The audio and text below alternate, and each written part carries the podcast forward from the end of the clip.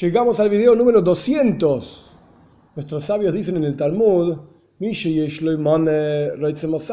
que tiene 100 quiere 200. El que tiene 200 quiere 400. Quiere decir que siempre hay que esforzarse para incrementar e incrementar el doble. Ahora bien, hay que encontrar alguna indicación de esta idea los 200 videos, el doble de lo que teníamos antes y que hay que trabajar para tener el doble todavía en la parashá de esta semana. La parashá de esta semana se llama Kisiso, literalmente cuando cuentes al pueblo judío. Y uno de los eventos más significativos de la historia del pueblo judío está en la parashá de esta semana, que es el pecado del becerro de oro. Básicamente la idea es, luego de la entrega de la Torá, Moshe sube al monte Sinai para recibir las tablas que Dios mismo había grabado. Moshe está 40 días y 40 noches en el monte Sinai, baja con las tablas y ve que el pueblo judío estaba haciendo el becerro de oro. Estaban haciendo idolatría.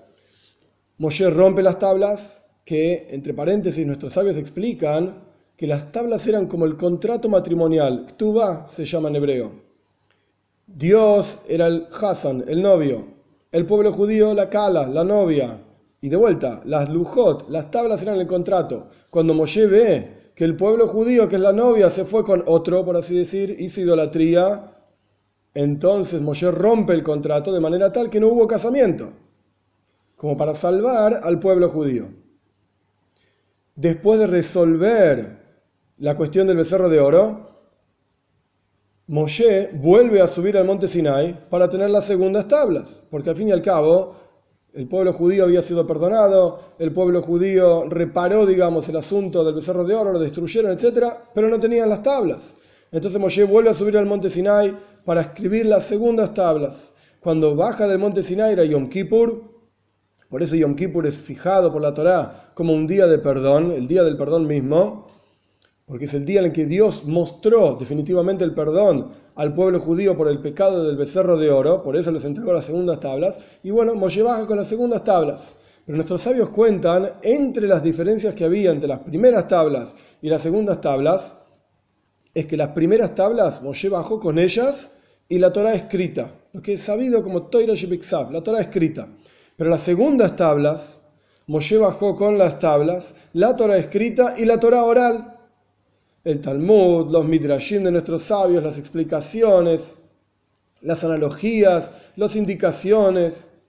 Quiere decir que a pesar de que las segundas tablas vinieron como resultado de algo totalmente desagradable, la peor transgresión que el pueblo judío podía hacer, el pecado del becerro de oro. Sin embargo, al traer las segundas tablas, como resultado también de toda esa dificultad, tuvimos el doble de Torah y tuvimos el mérito de poder estudiar y entender la Torah con nuestro intelecto. Porque con las primeras tablas y la Torah escrita no siempre entendemos lo que la Torah está diciendo. Pero la Torah oral es una explicación de la Torah escrita. E inclusive van de la mano. La Torah escrita sin la Torah oral no se entiende. Y la Torah oral sin la Torah escrita no tiene fundamento.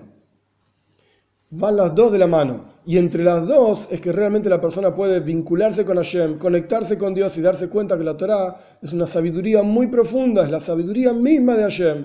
Que tengamos el mérito de que a través de nuestras dificultades, primero que nada que no tengamos dificultades, pero si tenemos dificultades, a través de esas dificultades sepamos que el resultado de esa dificultad cuando la superamos es el doble de lo que era antes.